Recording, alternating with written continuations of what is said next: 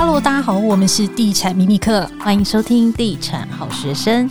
好了，大家好，二零二三年哦，进入年底了，相信只要是买房族都很关心接下来的房贷利率到底会不会继续的上涨呢？毕竟这攸关大家荷包哦。央行从二零二二年三月开始升息，目前已经连续五度升息了。十二月十四号呢，央行今年会召开最后一次。理监事会议升息的几率高吗？我们同样邀请到我们的好朋友地产活字典黄树伟来聊一聊。Hello，书伟哥。哎，大家好。好，美国利率呢已经连二冻了，大家都很关注台湾有没有机会降息呢？有吗？呃，第一个，如果看明年的这个经济展望的话啊，现在看起来这个明年的这个 GDP 成长率会到三趴以上了。那 CPI 的这个部分会压到一点五八左右哦。呃，如果是一点五八趴的话，基本上它就没有什么升息的压力了。那有没有降息的可能？以目前来讲，还可能太早。以目前来讲，因为全球虽然我们看到有一些产业或者是有一些金融业有市场上面的变动，或者是所谓的这个投资市场超热过热的这个状况啦，那但是以目前哦，你看美国，我们刚刚讲，虽然它的这个利率已经连二动，对不对？但是它的基本利率或者它政策利率还是很高啦，非常高。对啊，所以我觉得它要再涨有限，但是它要这么快的降息，其实机会也不大。然后以目前的这个台币走势来看呢，我觉得变动的空间很小。所以不管是从未来的经济的展望哦，还有未来的成长的风险哦，或者是系统性的风险啊。我觉得其实这个市场上对于第四季的这个利利率的变动，其实都不会保持太大的，不管说悲观或这个乐观啦。我觉得大家的这个期待应该是心如止水了吧。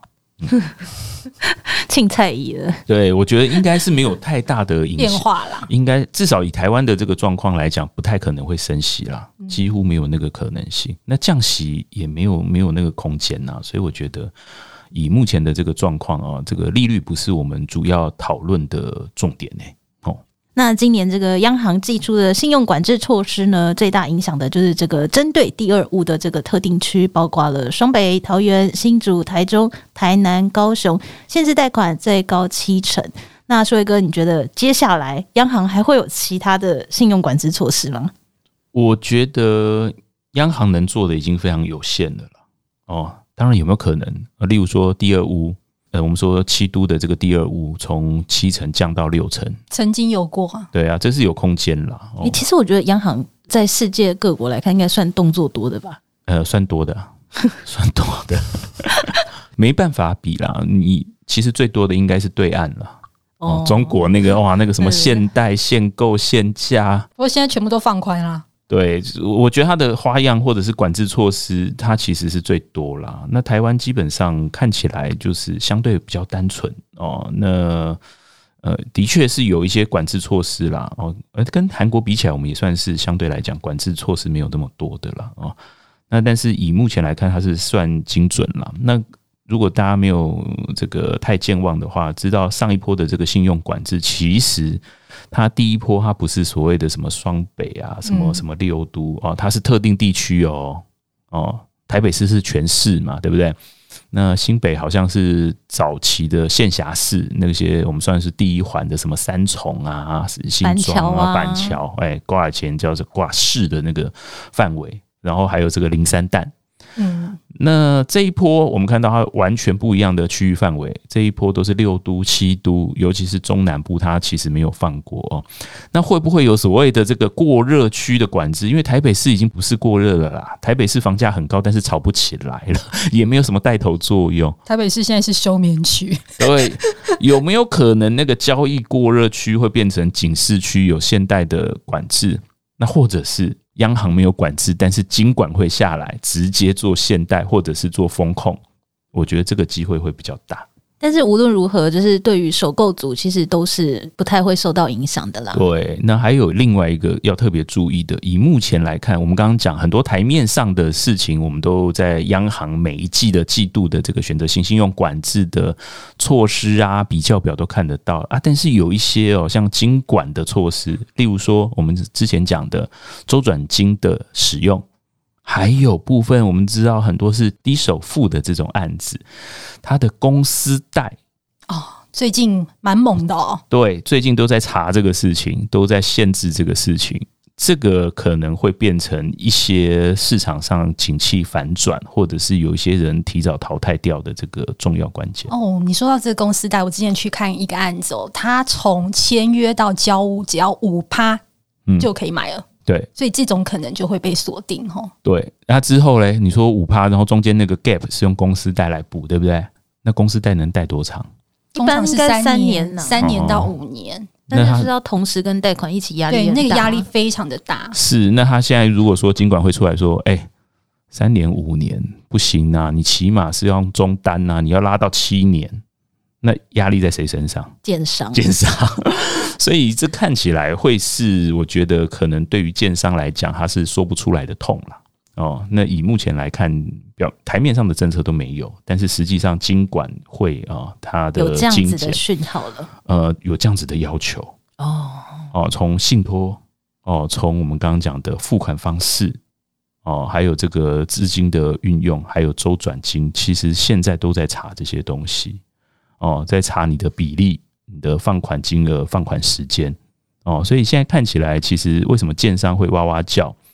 我们看到，哎，怎么弄一个囤房税，大家就受不了？不是，他后面还背了很多不一样的这个政策压力在。嗯，就是这样看起来，这个中小型、这个资金规模不够大的建商会越来越辛苦。是啊，如果他又。早期在这个市区没有插旗的，养地养不够久，成本不够低的，他是后来去追高买到的地，然后成本或者是产品又出现问题的话，现在的确是很多产品是卖不动，对不对？因为我们知道很多以前是卖给投资客的产品，现在卖不动了，自助客不买单，或者是预售期间根本就动不了，他没有营收的，那他就等着这个，最好是不要开工，直接卖地了哦，不然他就是要照要留给人家改。那不然，如果它盖下去的话，连这个大型建商都不会来接手的，这个状况会很多。那我们来聊一下最近的房市哦，在这个平均地权七月一号上路之后，加上这个刚刚说到囤房税二点零的议题之下，的确最近的买气我感觉到是受到蛮大的冲击哦。但突然这个新青安政策助攻之下，这个成交量又开始爆量了。今年看起来买卖移转栋数会突破这个三十万栋，你怎么看今年度这个诡谲的市场呢？呃，今年其实。呃，像去年一样，去年是上下半年完全不一样嘛。上半年的时候，哇，大家是这个马照跑，舞照跳哦。虽然在升息，虽然在信用管制，但是整个好像要解封了，所以大家市场非常好。但下半年哇，升息的压力出现了，然后两岸关系又开始进入一个冷冻期，甚至是一个比较危险的这个状况。市场上这个交易量，然后再加上这个平均地权条例，那今年上半年也是啊，平均地权条例的这个压力，一月十号。三读通过，大家就很担心会不会影响到市场。那但是后来一解压，说这个不溯及既往，对对不对？大家都在等这一条。然后 七月一号一上，等于是利空出尽啊。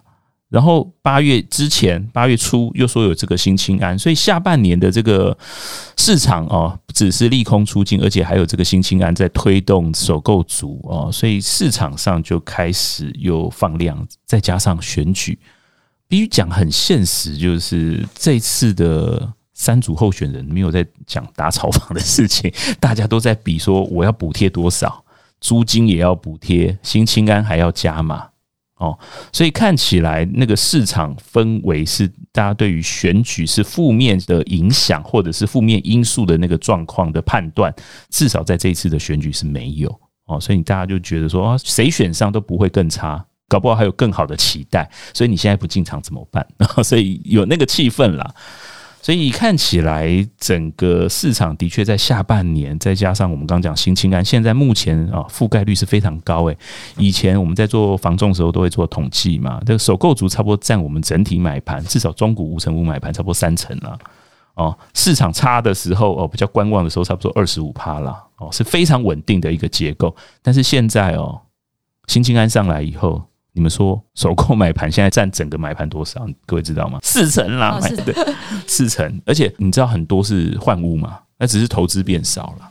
那投资有没有变少？其实也没变少，因为预售屋不能投资啦，它只能投资中古屋，因为预售屋不能换约嘛。而且高税的这个捆绑的时间又很长嘛，预售期就给你磕那个四十五趴、三十五趴，交屋还要再绑绑几年？五年嘛，那时间太长了，可能绑八年到十年的高税期啊，干脆他就买成屋就好了。现在马上可以收租，而且又可以转卖，而且一手屋价格也下不来。是啊，二手屋搞不好还比较有谈的空间。哎、呃，对啊，所以现在哎、欸，我们好像在助攻中古屋，是怎么办？这样，所以这些投资客以前是买预售屋，他们现在还是在这个市场，但是他们转往了这个中古屋。对对对对，前两年就是预售很好做嘛，哦，到处都有案子在推，而且都是对台北的这个投资客都是低基期。对不对？都是什么十几万一平，二十几万？大家这在地人觉得四十几万怎么可能？会不会变常态？没有，他说台北都已经都百万是常态了，你四十几万我买得起。他不是把它当成一个房地产啊，看什么生活机能啊，啊，这个价格条件。产业的这个成长，再看他就是看会不会涨而已啊。它就是一个投资商品。对啊，他就是做技术分析而已，他没有分分析基本面。但是现在市场完全翻转了啦。那不可否认，这三十万里头哦，很多量是什么？是新成屋了。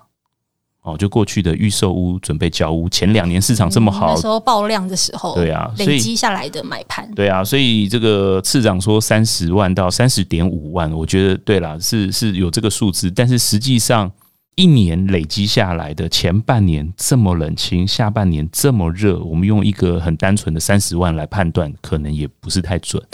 那如果是这样的话，那明年上半年嘞？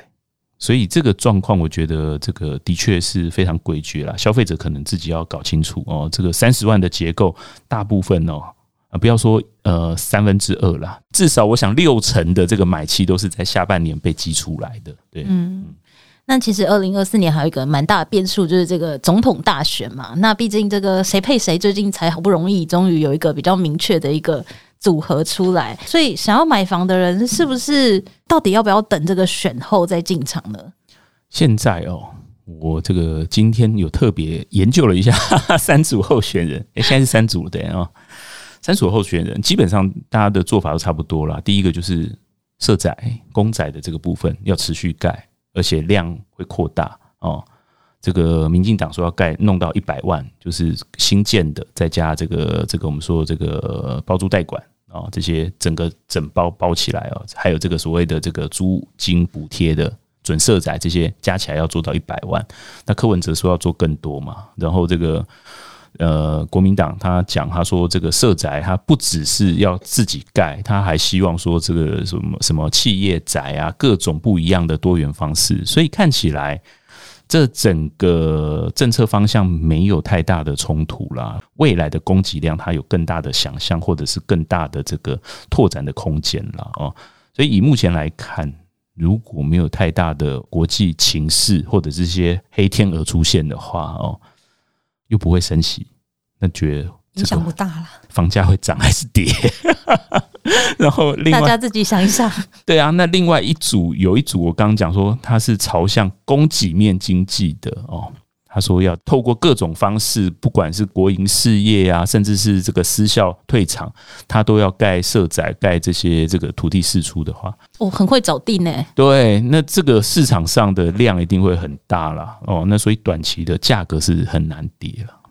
好，那最后请你预测一下明年度的房市风向。明年哦，看其实你刚刚已经讲到结论了。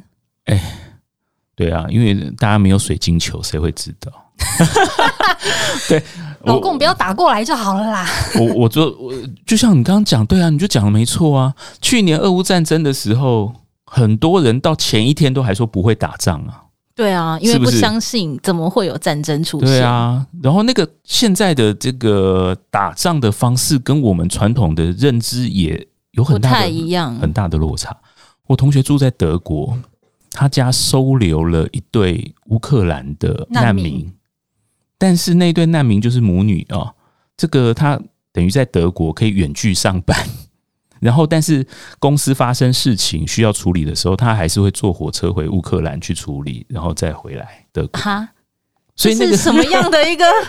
所以那个，如果你你大家有看那个那个乌克兰目前的有一些这个视频啊，一些影片，基本上他们很多人还是过如常的生活嘛，一样的上班、消费、购物、休闲都不会受影响。所以我觉得这个真的是很难去诠释说那个战争啊的在台湾发生，或者是那个地缘冲突的关系。但是的确会有影响的，就是有钱人了哦，他是没办法接受他的这个资产或者是身家受到侵害，瞬间对，我们就说难听一点，这个跑不掉的人就是烂命一条嘛，没有择选。但是他不是啊，他可能是多国籍的。他资产的配置也是多元，甚至他的主要的资产根本不在台湾。那最后他可能会把在台湾剩下的资产移出去。在去年下半年就发生很多这种现象。其实，俄乌战争跟这个以巴的这个冲突以来，好像有加速有钱人他们去做这个多国的海外配置的速度。今年第二季，台湾的这个海外不动产的这个经纪业者是有史以来最高，数量最高，五百零六件。